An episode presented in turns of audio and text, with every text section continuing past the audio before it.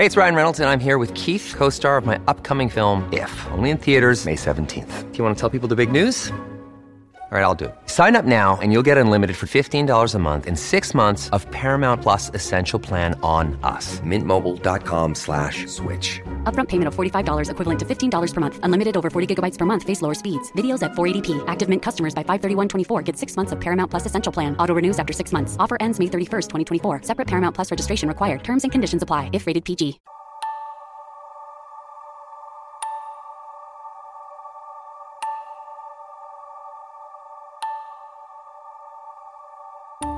Olá, tudo bem?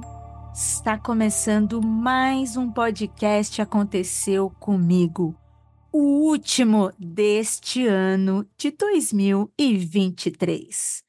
Um programa onde lemos e comentamos histórias, relatos de experiências sobrenaturais, lendas e causos de mistérios que acontecem com a gente acontecem com os nossos ouvintes. Puxe uma cadeira, deite-se na sua rede, afague o seu gato e ajeite o fone, porque aqui o medo a porta bate. E neste programa especial, neste programa de finalizações, porque finalmente, graças a Deus, graças às entidades, graças a qualquer coisa, esse ano está acabando.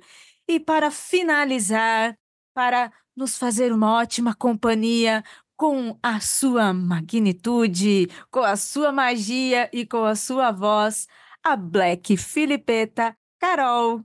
Tudo bem, Carol? Seja bem-vinda ao Aconteceu Comigo. Muito obrigada. Eu estou muito feliz de estar aqui. Eu sou muito fã do Aconteceu Comigo. Eu tenho memória de escutar essas histórias lá em 2016, quando eu trabalhava numa biblioteca sozinha. Então, sempre me acompanhou nesses momentos meio assustadores do dia a dia. É muito bom estar aqui hoje, viu? Uma honra. Ai, que delícia! Eu adoro quando pessoas escutam Aconteceu Comigo justamente nas horas mais propícias para acontecerem com elas. Aí que é bom, né? Ai, Carol, e como é que você está? Como é que está a sua vida? Como é que está o Magicando, Carol? Ah, eu tô bem, eu tô bastante empolgada para o ano que vem, né? Eu acho que vai ter muita pauta boa no Magicando, né? Para quem não sabe, é... Eu vou até falar aqui rapidinho, né, se tudo bem, mas eu sou, eu geralmente me apresento como bruxa bibliotecária, né? E aí o pessoal do Magicando me chamou para fazer as pautas, né, durante esse ano de 2023. E a gente está preparando algumas coisas para o ano que vem, né? Então a gente vai falar muito sobre magia, bruxaria, magia do caos e vários tipos de vertentes interessantes aí do ocultismo para quem tem interesse, né? E que também é meio assustador se você for parar para pensar, né? Tá, tá meio que dentro do tema aí de hoje. Ah, com certeza, todo magista é assustador. É. Bem, ouvinte, ó, vamos aproveitar a Carol aqui neste programa, principalmente neste último programa do ano. Além das histórias que vamos ler aqui, a Carol também vai contar uma história e no final deste programa ela vai deixar dicas pra gente para o ano que vem. Olha lá, hein? Preparar a caneta. Fica aí até o final deste programa. Vai lá pegar seu bloquinho, pega a caneta para você anotar a dica para ano que vem. Você está preparadíssima para aconteceu comigo ou não, né? É, exatamente. Bem, então vamos para as histórias, Carol? Bora lá.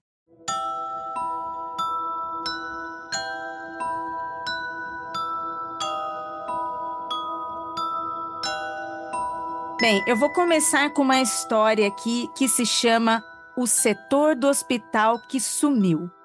Bem, quando eu vi essa história de hospital, eu já fiquei muito feliz, ouvinte. Se você tem histórias de hospital, histórias de quase morte, histórias de mistério que aconteceu com você ou com a sua família, manda pra gente nesse programa. São histórias maravilhosas. E um hospital, né, Carol? Parece que é um ambiente muito propício, né, para isso. Tem de tudo. Nossa, tem de tudo. E até queimando um pouquinho aí da pauta que a gente vai falar no final ali sobre as partes da magia, como eu sou praticante de bruxaria, eu acabo tendo aí uma prática de acabar conseguindo ver um pouquinho do outro lado às vezes, né? Não é sempre. eu não sou o sexto sentido, mas porque a gente tem uma certa sensibilidade, quando eu tenho que ir no hospital, eu vou contar para vocês que, sabe aquelas cadeiras que as pessoas ficam esperando para poder ser Uhum, atendido? uhum. Você nunca tá sozinho nessa sala. Nunca tá sozinho. Ah. Sempre tem mais gente, tá? Já vou deixar aí o aviso. Ai, tá parecendo a minha cadeirinha aqui em casa, hein, gente? Ela nunca É, está essa sozinha, hein? Bem, eu vou começar aqui a história. Olá, Ira, tudo bem? Meu nome é Célio Ribeiro, tenho 36 anos, sou professor de história e, por um acaso, tenho uma história para contar que aconteceu com a minha esposa recentemente. Ela será contada do ponto de vista dela. Trabalho no plantão noturno em um setor que dificilmente atende pessoas durante a madrugada.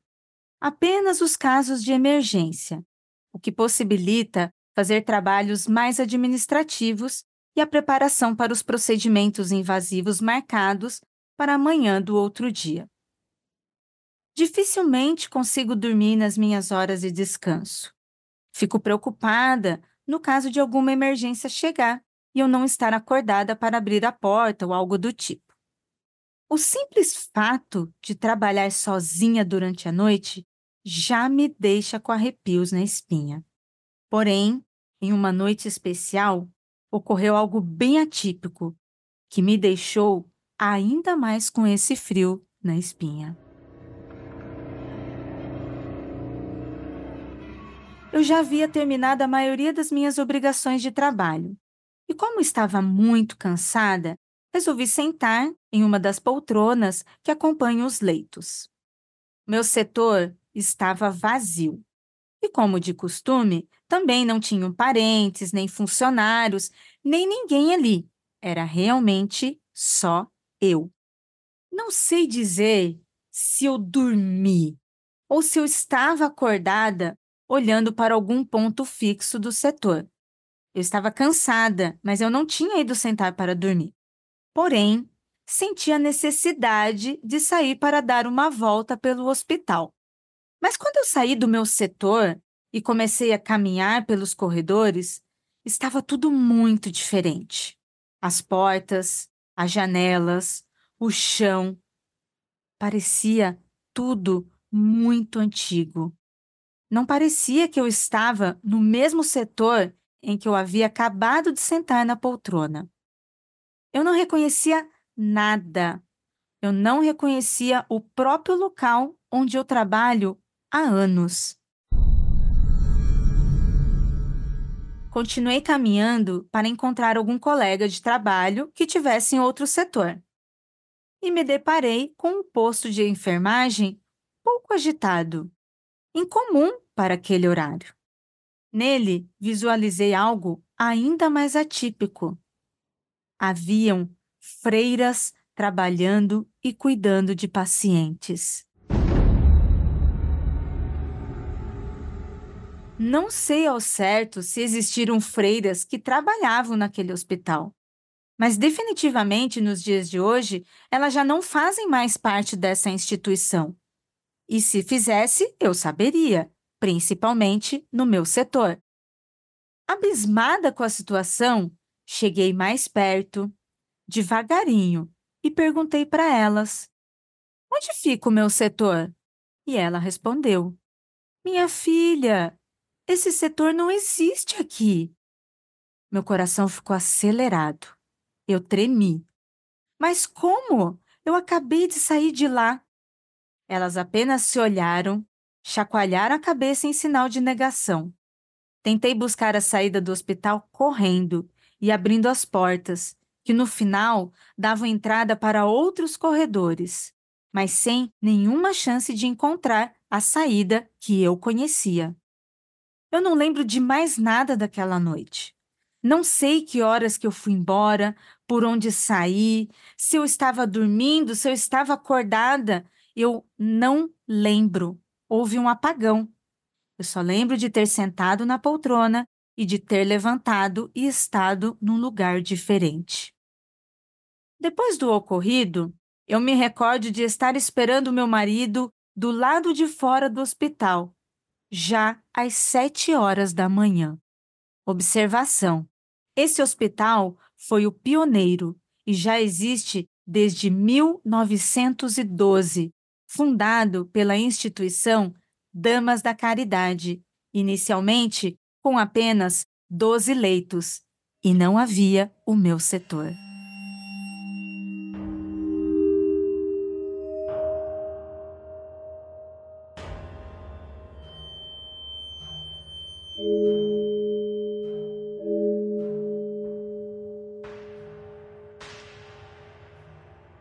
Carol, ó, depois do que você acabou de falar, Carol, que nos bancos onde a é. gente fica esperando, a gente nunca tá sozinha, Carol. Você imagina. Você imagina, Imagina você tá trabalhando no hospital de madrugada e de repente você entrar em contato, porque assim, pode ser muitas coisas, né?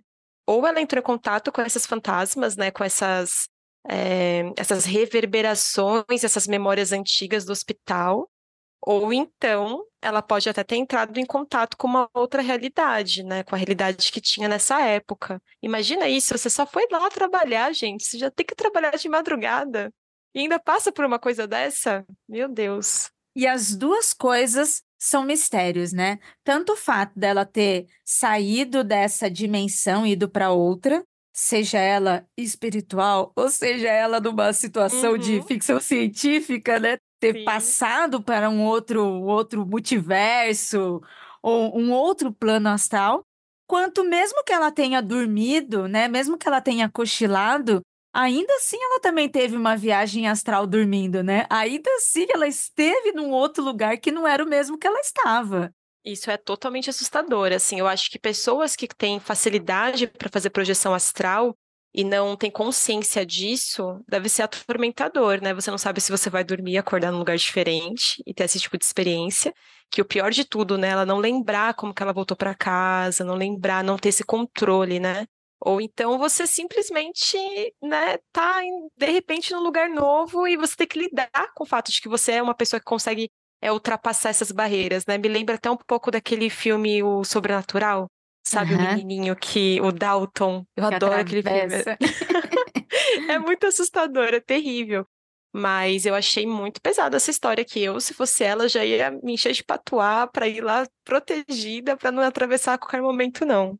Eu também me vi muito nessa história, não vivi essa experiência, mas eu me vejo nessa história porque quando eu fiquei internada no início do ano, né, para fazer cirurgia, eu fiquei na Santa Casa aqui em São Paulo, e a Santa Casa é um prédio muito, muito antigo. Eu também não faço ideia de que ano que foi, mas é tipo assim, muitos, muitos anos aí para trás, gente. Mas eu não pensei, eu não senti, não vivi isso que ela falou, mas eu me sentia num castelo do Drácula, porque a Santa Casa ela tem uma estrutura assim diferente e aonde eu estava se chamava Laboratório Conde de Lara. Gente, eu, eu olhava para a janela meu e falava assim, eu vou, ou eu saio daqui vampira, meu sonho, gente. ou eu Uma noiva do Drácula. É, então, exatamente. Eu já estava na janela procurando, cadê o Drácula aqui nesse hospital? Mas isso me fez pensar, porque, meu, foram três anos, né? Eu, eu indo no hospital, indo e voltando, e eu fiquei naquele banquinho de espera diversas vezes, Carol. Eu fiquei desde quando estava cheio de gente para fazer a triagem de todo mundo que está se passando ali, porque ali a gente passa pelo SUS. Quando eu também fiquei, né, eu tive que fazer muitos exames, andar para o hospital várias, em vários setores, eu passei por vários setores e diversas vezes eu fiquei em locais sozinha, sentada assim num cantinho, esperando uhum. algum atendimento, esperando alguma coisa. E o hospital é enorme, então ele é cheio de cantos, cheio de portas, sabe? Cheio de passagens antigas assim. E eu ficava imaginando, nossa, o que, que pode acontecer aqui comigo? Agora que você falou isso, eu já pensava, sozinha eu não tava, né? Tava cheio de gente. Nunca tava. E é até engraçado, porque a última vez que eu fui no hospital foi para levar o meu sogro para um pós-operatório. E, e, era uma ala muito específica do hospital, né? Que era a operação de olho, então era parte ali de oftalmologia. E eu nunca imaginei que essa área ia ser mais densa. Mas eu, na hora que eu cheguei, sabe quando você coloca o pé no lugar e você já sente um negócio estranho? Já foi Uhum. assim, já. Eu já senti que eu estava atravessando um lugar que eu fiquei, "Ih, parece mais denso, gelatinoso, parece que você está patinando. E teve um momento que realmente eu olhei, né, e eu sabia, né, a a partir desse, dessas práticas mágicas, você geralmente sabe quando tem alguma coisa ali. Mas teve um momento que estava tão intenso que eu pensei, pode ser que uma dessas pessoas que estejam sentadas aqui do nosso lado não esteja aqui na verdade. E tá tudo bem, né? Tá a gente teve que bem. aceitar, tem que aceitar esse fato aí. Mas o hospital realmente tem essa coisa, né? Então, sempre bom estar de olho. É, né? Um ambiente assim, além de, de cura, né? Além de dor, um ambiente onde a gente tem vida e morte a todo momento, né? Pessoas partindo, crianças nascendo.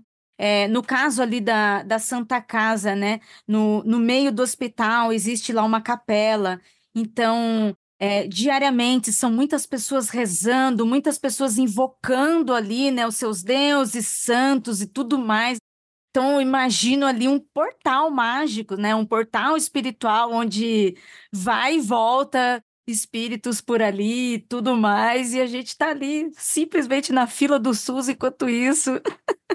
A gente só quer um atendimento, né? Tem que passar pelo fantasma, tem que passar pelos espíritos, tudo. Mas é verdade isso mesmo. É um lugar muito. é- é- a gente pode até chamar como se fosse um ponto de força, né? Porque ele Uhum. tem, ele é esse lugar onde é, várias egrégoras se chocam, né? Então, várias energias de crenças diferentes acabam tendo que conversar, né? Porque da mesma forma que uma pessoa católica vai chamar por um santo, uma pessoa evangélica vai chamar por Jesus Cristo, um macumbeiro vai chamar por Exu. Então, essas entidades todas acabam sendo invocadas nesse mesmo ambiente, né? E isso que você falou de ser um lugar tanto de chegadas de crianças como partidas de pessoas é real também, né? Então, tudo isso, essas energias muito, muito intensas, né? Elas acabam fazendo com que esses lugares sejam pontos de força, que são esses Uhum. lugares que, sem que você tenha muito controle, acabam tendo uma energia muito forte, né? E Uhum. marcando a cidade de alguma forma. Meio que um aeroporto do astral, né? Gente Exatamente. chegando, saindo, espírito passando com a sua malinha, empurrando o carrinho, aí várias egrégoras se cruzando, se passando. E aí a gente aqui na vida física, tudo brigando, tudo bravo, e as egrégoras, o espírito, tudo se cumprimentando. Eu já imaginei aquele, a abertura daquele, daquela novela antiga do. Ah, esqueci o nome, que tocava aquela música da Rita, da Maria Rita, sabe? Do Mãe de Notícias, do lado de cá. E eram várias pessoas passando, e aquela loucura, e você com a malinha no meio sem saber o que fazer, você tem que aceitar, né? Quando chega no lugar de ponto de força, você só aceita, né? Você não briga contra. Sério, muito, muito obrigada pela história da sua esposa. Por favor, um abração nela. E caso ela escute esse programa, olha, como diz a Carol, faz aí suas rezas, leva seus patuás, leva as suas proteções para que você não, não faça viagem astral assim tão doidamente. Mas se você tiver em alguma religião ou alguma ordem esotérica, né, que você tenha uma orientação, quem sabe você também não possa enviar mais histórias para a gente aqui. Eu amei, Por viu? favor. Muito, muito obrigada. Carol, e você, Carol? Imagine, se nós, meros mortais, não é ouvinte, nós, meros mortais, que estamos aqui nesse mundo apenas trabalhando e pagando boleto, já ficamos emocionados, emocionadíssimos com essas histórias. Imagine uma pessoa que é bruxa, imagine uma pessoa que está sempre ali visitando o astral para lá e para cá. O que de história que não deve ter, hein, Carol? Pior que eu tô acumulando umas histórias mesmo, tá? Eu vou, vou começar a escrever, né, pra, pra Manda aqui pra com gente. pessoas, assim. Vou mandar, vou mandar muitas histórias para acontecer comigo. É, Mas é verdade isso, assim, é, eu me lembro, assim, agora, né, agora que eu tenho um pouquinho mais de prática, né, a bruxaria me dá esse suporte espiritual para que eu não sinta tanto medo, né, que eu saiba lidar com essas necessidades, é um pouco diferente, quase como se você tivesse uma certa maturidade mesmo, porque faz parte, é, faz parte do seu, da sua prática, né, do seu trabalho ali como bruxa, ou enfim, como uma pessoa que pratica espiritualidade. Mas nem sempre fui bruxa, nem sempre tive essa experiência, e quando eu era criança, eu morei num apartamento muito assombrado, mas assim, muito assombrado. Apartamento de ter vários vultos passando pela casa, né? A gente morou lá durante cinco anos. E Infância cinco anos- saudável, né, Carol? nossa, é, é- é- ah, por que, que você é bruxa? Ah, normal. Eu via vulto na minha casa quando eu era pequena. O meu irmão conversava com, com um tal de um espírito que ficava falando pra ele assim: fala o meu nome pra eu poder aparecer aí pra brincar com vocês.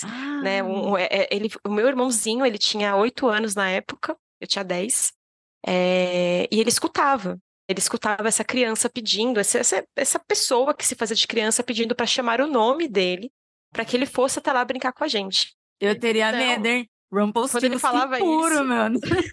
Pediu pra chamar época, pelo nome? Nossa! O banimento que a gente fazia nessa época era sangue de Jesus tem poder, tá amarrado em nome de Jesus. É o que né? tem, é, é o que a gente, gente tem. É, é. é o que a avó ensinou, não tem mais o que fazer.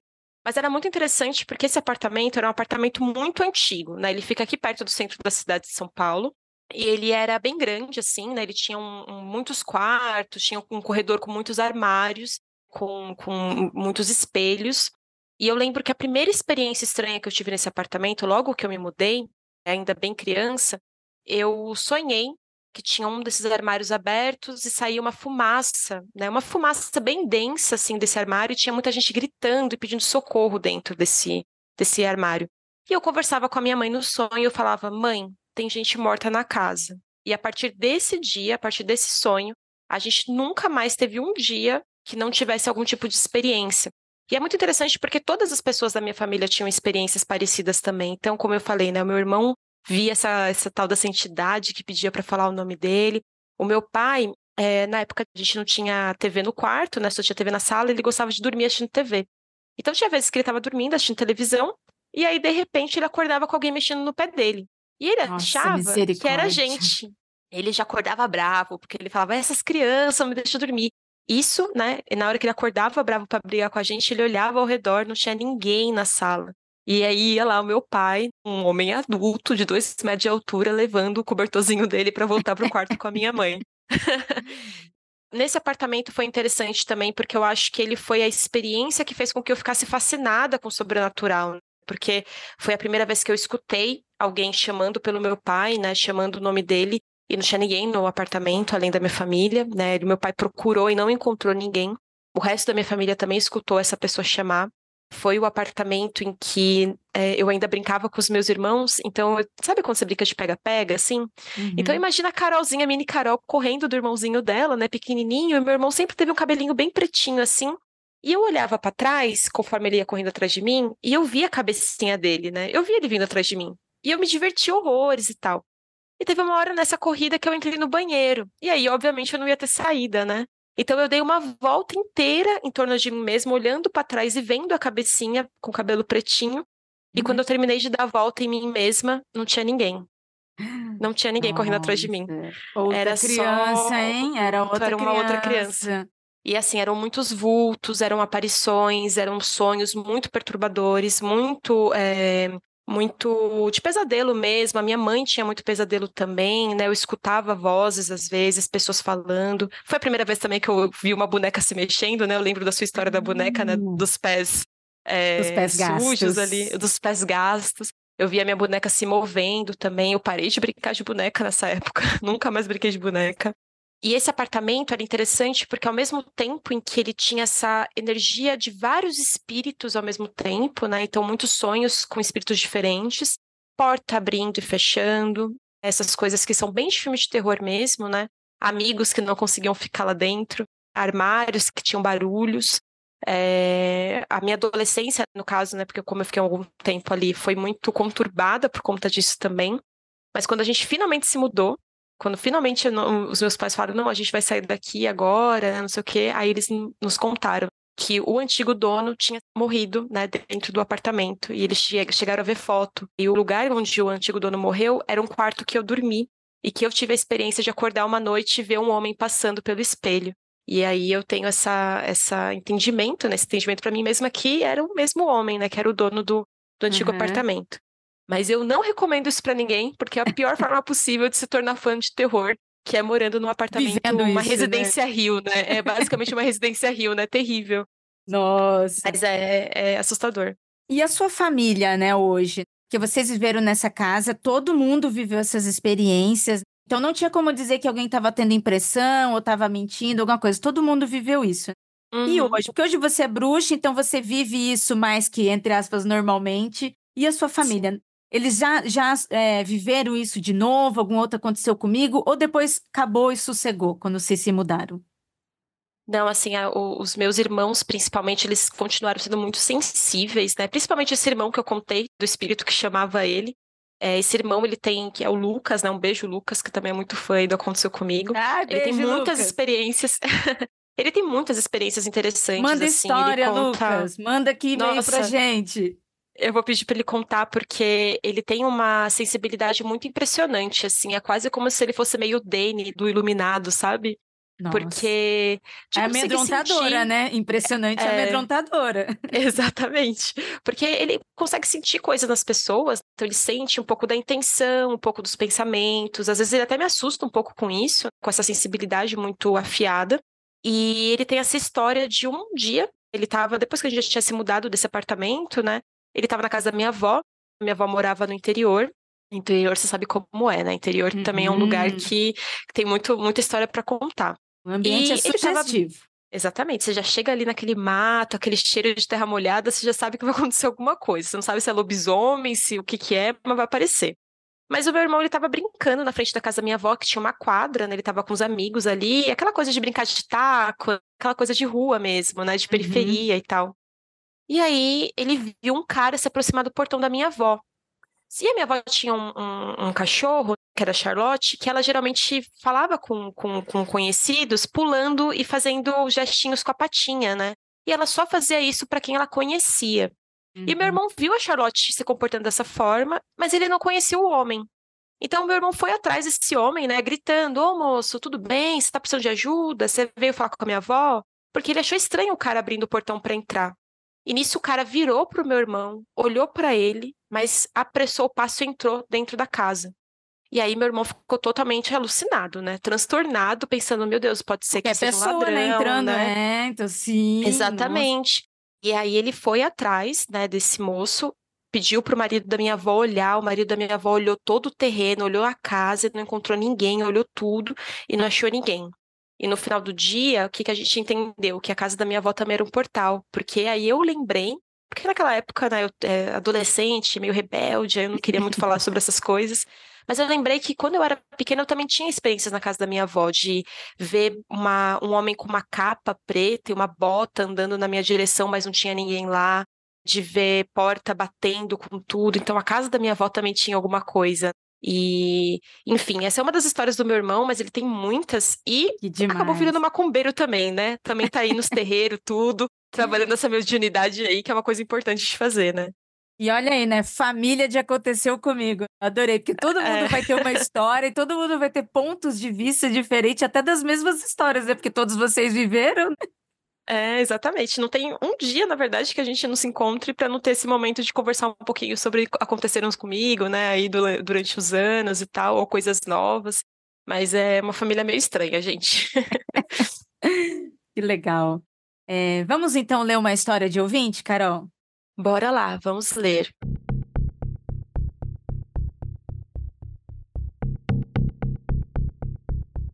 Quer ouvir a sua história aqui no podcast? Envie seu relato para contato@mundofreak.com.br e no campo de assunto o título da história. Pode ser anônima, mas se quiser dizer seu nome e a cidade, pedimos por gentileza que escreva que você autoriza o uso e a divulgação. This episode is brought to you by Reese's Peanut Butter Cups. In breaking news, leading scientists worldwide are conducting experiments to determine if Reese's Peanut Butter Cups are the perfect combination of peanut butter and chocolate. However, it appears the study was inconclusive, as the scientists couldn't help but eat all the Reese's. Because when you want something sweet, you can't do better than Reese's. Find Reese's now at a store near you.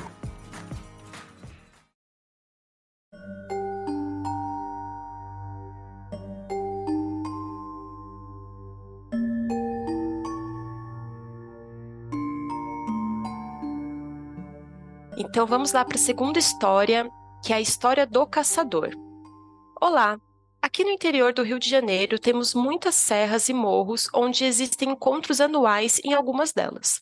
Eu costumo ir sempre que posso, pois nessa serra específica que irei relatar a história, fica em uma divisa com três municípios e proporciona nesses eventos uma interação legal com diversas pessoas de regiões diferentes. Em um desses eventos, conversando com um senhor bem velhinho, que já foi caçador quando jovem, me contou que há muito tempo atrás quando ainda era bem moço, ali mesmo naquela serra, ele estava caçando junto com outros três caçadores e, depois de um longo dia de atividade, decidiram montar ali as suas barracas para logo depois poderem descansar para a caça do dia seguinte. Ao terminarem de montar suas barracas, os quatro decidiram fazer uma fogueira para iniciar o preparo das suas refeições. Até que avistaram, descendo de um morro bem mais alto do que eles estavam, um cara muito branco, nu, com feridas avermelhadas pelo corpo e os olhos também muito vermelhos, como se estivessem irritados. Ele me contou que sabiam que era algo diferente, sobrenatural, mas no momento que viram homem-criatura, ninguém quis demonstrar medo. Todos aguardaram, quase imóveis, o homem se aproximar, até que ele se juntou aos caçadores em volta da fogueira, sem falar quase nada. Sem ser convidado, comeu quase toda a comida que havia sido feita, com as mãos mesmo, como se estivesse com muita fome. Os homens tentaram trocar algumas palavras, mas o homem ou criatura só respondia com gestos ou de forma muito monossilábica, e logo foi embora depois de se alimentar. E eles ficaram lá, sem entender o que tinha acontecido. E essa foi a história que esse senhor me contou. Eu não o conheço, nem lembro o seu nome, mas acredito no relato, pois já era um senhorzinho com bastante idade e não teria motivos para inventar uma lorota do nada. Eu, particularmente, só achei curioso a reação deles, já que eu mesmo teria corrido em desespero no momento que visse alguém nu na mata. Sempre fiquei pensando que tipo de ser poderia ser esse homem. Até agora, pesquisando, acredito que seja o Anhangá. Será? Na cosmogonia brasileira e nos mitos dos povos originários, o Anhangá é um espírito poderoso que protege as matas, os rios e os animais selvagens. Geralmente, aparece como um veado enorme de coloração branca, olhos avermelhados como fogo e chifres pontudos, mas também pode aparecer de uma forma de tatu, homem, boi ou piracuru. E essa é a história.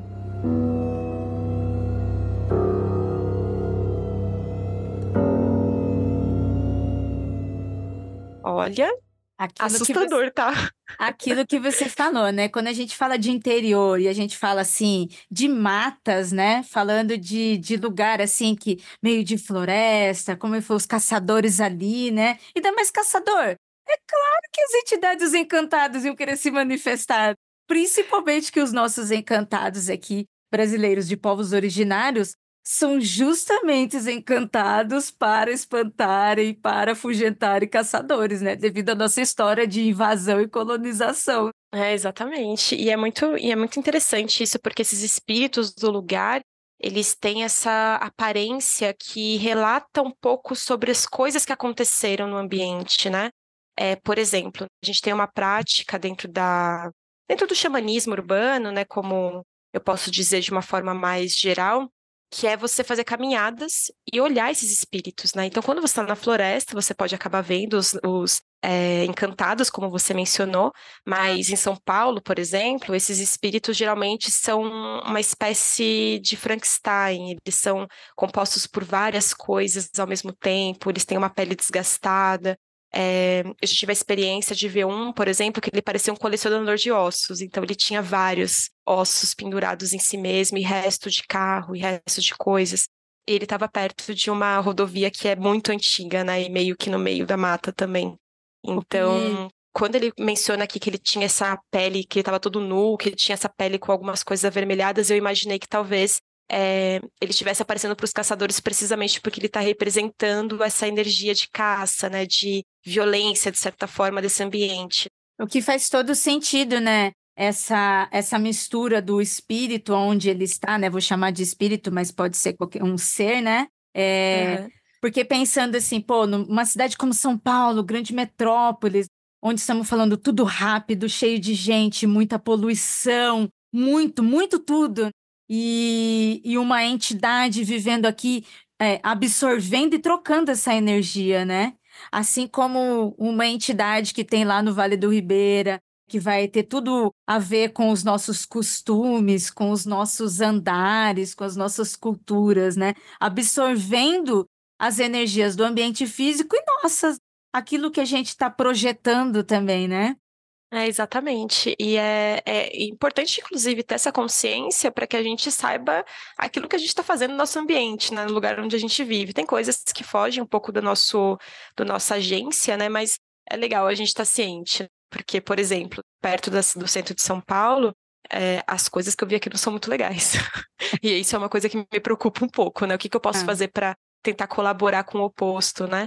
E aí é bacana nesse sentido, assim, porque você acaba se tornando um pouco consciente do, do seu meio. É porque a gente está falando de uma cidade é, de muita violência, muita violência física, verbal, muito descaso, não só descaso de governos públicos, mas descaso das próprias pessoas, nós mesmos, sabe? Às vezes a gente essa correria de vida e não é, não dar esse valor para o ambiente, né? E, pô, se os vivos já estão vivendo dessa forma, cheio de moradores de rua, pessoas que estão aí é, em situações vulneráveis por falta de acessos, falta de, de comida, gente. Falta de comida mesmo, do básico, né? Sim. né? Se os vivos já estão vivendo isso, se a olhos vistos a gente está vivendo isso, imagine a mistura do espiritual como que não deve ser, né? Vai refletir o que a gente está vivendo. É, exatamente. E é até bacana que uma das coisas que eu já ouvi um, um pai de santo muito querido falar é que, por exemplo, né, quando a gente está trabalhando com algumas entidades específicas, né, que tem esse, é, esse conhecimento de como foi morar nas ruas, que é importante que a gente olhe para essas pessoas que estão aqui também e, e, relembre disso, né? Que às vezes a gente acaba é, desligando a realidade do espiritual, mas que na realidade as coisas estão ali misturadas e conectadas de várias formas, né? Quando, às vezes, quando eu desço o Vale do Ribeira, e aí eu desço pelo Parque Carlos Botelho, que é um parque grande que liga, assim, é, várias cidades lá no Vale, é, é uma estradinha pequenininha, onde a gente vai descendo devagar, e aí, por dentro de toda a floresta, a gente vai até indo ao lado do rio, assim, são paisagens maravilhosas, né? E, e diversas vezes, né, não sou médium, não trabalho tanto a espiritualidade assim, né, quanto a Carol. Eu trabalho naquilo que para mim é acessível, naquilo que eu também gosto. Mas às vezes eu estou descendo e conforme eu estou descendo, a gente vai descendo de carro, é mais devagar do que uma rodovia comum, né? Porque para não atropelar animais, todas essas coisas, a gente vai descendo bem devagar. Muitas vezes não dá para saber se é o astral ou se é uma impressão que o ambiente dá para gente, mas é uma impressão muito forte a gente tem uma sensação que parece que tem seres acompanhando e descendo com a gente. E seres, assim, humanoides, não animais pequenos, sabe? De corpo grande, mas que não são palpáveis. Então, não são pessoas. Existem ali pessoas no parque, principalmente polícia ambiental, bombeiros, né, que estão ali para segurança e tal. Existem essas pessoas ali, tem postos onde a gente sabe onde estão essas pessoas, mas quando a gente está descendo pela rua, é uma sensação muito, muito forte de ter assim, seres descendo e observando a gente passar. É muito legal. Dá medo, mas é, é muito assustador. legal. Sim. Ai, que demais, que demais, Carol. Que programa maravilhoso, emocionante, que programa lindo que a gente está finalizando esse ano de 2023. Ai, eu adorei. Obrigada, Carol. Assim, estou muito feliz de você estar tá aqui com a gente sair um pouquinho lá do Magicando e vir aqui é, trazer os seus conhecimentos bruxísticos para mim e para Tô os muito nossos feliz ouvintes. Também. Ah, muito bom. E você, ouvinte, você gostou?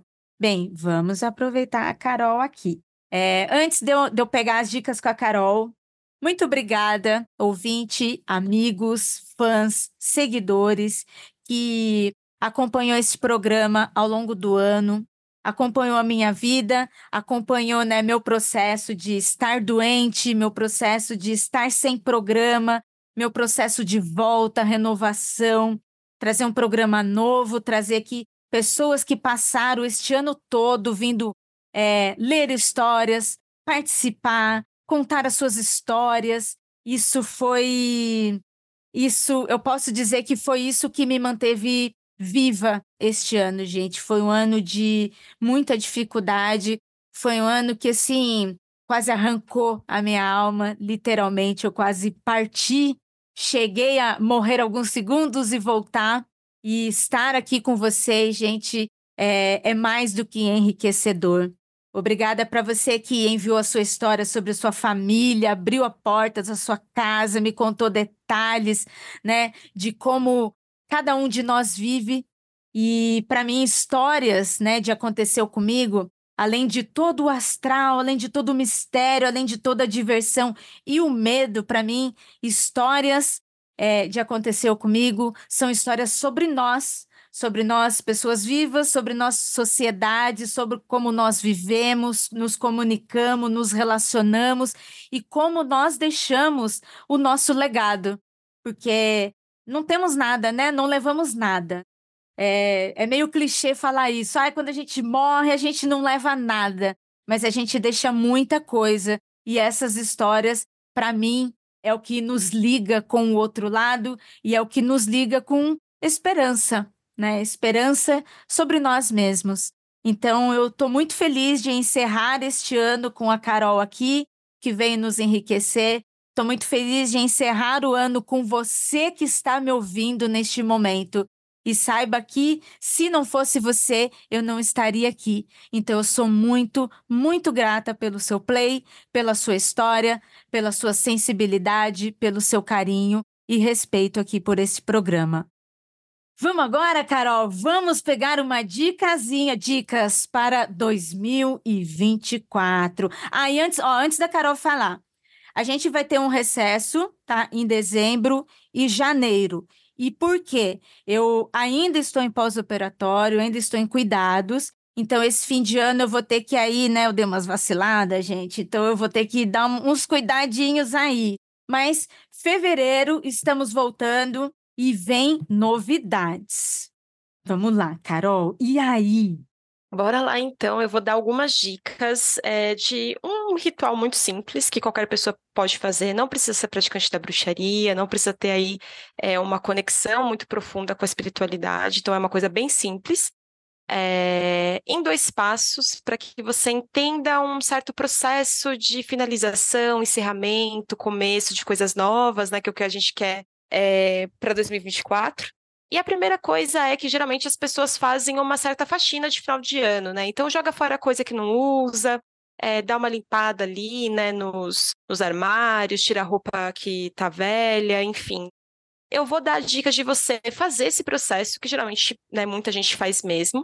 Só que aí você vai fazer uma limpeza um pouquinho diferente. Você vai usar um negocinho que chama WAG, é, se escreve W-A-G-I, WAG. Você vai usar isso, é um pozinho azul. Ele, esse pozinho azul, você vai colocar ele ali no seu balde, você vai passar ali na, na no chão da sua casa, você vai passar no, bate, no batente da porta, você vai passar no espelho, você vai passar em todas as coisas que você quiser passar, inclusive na janela também. Depois que você jogar fora todas as coisas ali que estão na hora de ir embora mesmo. E na hora que você está passando essas coisas, o que, que você está fazendo? Você está limpando né, o ambiente da sua casa de uma forma um pouquinho mais profunda espiritualmente. Então a gente já vai estar tá evitando que vocês passem aí por aconteceu comigo dentro de casa, o que já é muito bom, né? Essas histórias é melhor que isso aconteça fora de casa, né? Dentro de casa a gente não quer. então, é, você vai estar tá limpando né, a sua casa, o batente da porta para garantir que nenhuma energia que você não está convidando passe também né? Assim como o seu espelho também, né? Que espelhos são portais. Então você vai estar tá basicamente garantindo um. Isso é, é, como se fosse um, um free spirit, sabe? Você vai estar tá garantindo que sua casa vai estar tá livre de espíritos não, não, não convidativos. E depois que você fizer tudo isso, você vai selar essas, esses batentes de porta, os espelhos, é, a janela, usando um azeite ou mel. E aí essa selagem pode ser só você ali passando o dedo mesmo e pedindo para proteger, para selar, para não permitir que nenhuma energia que você não queira passe na sua casa. Isso tudo você vai fazer antes do dia primeiro, porque vai garantir que quando passar o dia primeiro, você vai soprar aquela canela, que aí já é uma coisa bem famosa também, e você vai garantir que quando essa canela for para fora, né, ela vai trazer prosperidade para dentro da sua casa, sua casa renovada, limpa é, livre de algumas energias nocivas, densas, que às vezes a gente acumula durante o ano, que é normal, né? Ninguém está livre aí de estresse, de tristeza, coisas que são difíceis mesmo que a gente acaba passando durante o ano. Mas aí a garantia é que você vai estar tá renovando tudo isso e depois atraindo coisas positivas para sua casa para o seu ano novo. Então é uma coisa bem simples. Eu me senti até meio Marcia sensitiva. Ah, eu nem sei se eu posso falar o nome dela. Pode sim. Quer então, dizer, tá ela que não nos processe, né? É, por favor, é, eu, eu me senti de uma forma positiva, né? Porque ela, ela leva aí as coisas para as pessoas de uma forma muito, é, muito fácil de entender, né? É uma, é uma linguagem que várias pessoas diferentes conseguem compreender. Mas geralmente é uma coisa que ela fala também, né? Bacana que você faça essa limpeza. E aí, quando você soprar canela, sua casa já vai estar zeradinha para receber essa prosperidade com renovação, né? A gente não quer coisas velhas, a gente quer coisas novas. Então, essa é a dica aí para o ano que vem. Ai, nada como uma casa limpinha, cheirosinha, quando a gente chega do trabalho, tá aquela paz, tranquilidade. Nossa, já vai limpar mesmo, então já faz o espiritual que é para entrar em 2024, ó, deixa 2023 para trás e todas essas dicas aí, né? Porque 2023, 22, 21, 20, nossa, chega, né? Já chega. deu, já. Já deu, né? Acho que estão precisando entrar numa nova virada aí, então já aproveita para deixar assim, né, Carol? É isso mesmo. Ai, Carol, muito, muito obrigada mais uma vez. Foi muito especial ter você aqui nesse último programa. Eu estou muito feliz com a sua presença, Carol. É, quer deixar aqui seus contatinhos, suas arrobas, dos seus projetos, além do Magicando, dos, dos programas que você participa e tudo mais. E para que 2024 as pessoas também acompanhem o seu trabalho. É, muito obrigada também por me chamar, enfim, pelo convite. A Carol de 2016, que começou a ouvir Mundo Freak lá atrás, é sozinha na biblioteca, no escuro. Mentira, tava um pouquinho claro só. É, tá muito feliz eu sou muito fã desse programa, um programa muito importante, muito legal. É, bacana para quem curte esses assuntos, então estou muito grata de estar aqui. É, e eu vou deixar sim, vou deixar aí os meus arrobas. O meu arroba é arroba blackfilipeta, com PH. Eu geralmente falo um pouquinho de bruxaria nesse perfil. E falo também de bruxaria lá no Magicando, né? Vira e mexe, tô por lá, falando umas coisinhas, fazendo umas brincadeiras. E além do Magicando também, eu faço parte do Clube Ocultista, né? Arroba Clube Ocultista, onde a gente também tá ali é, falando sobre leituras que tem a ver com esoterismo, para quem curte também, é uma boa. Então, se alguém quiser seguir, tô por aí. Muito obrigada. Ouvinte, olha, tá aí um programa para você se emocionar, para você se divertir. Tá aí as dicas da Carol. Se prepara que ano que vem, 2024, estaremos de volta, estaremos limpinhos e renovados, né? Tudo limpinho, né, Carol? Nada Tudo de coisa sujeirinha aí de 2023. Vamos voltar todos limpinhos. É isso, passar o ano cheirosinho. É.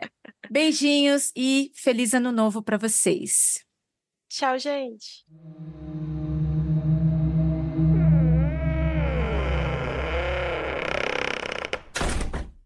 Produziram esse podcast. Jay Carrilho, produção de pauta, Eli Antunes, trilha e edição, Ananda Mida, produção e arte visual de Zé Neto Design.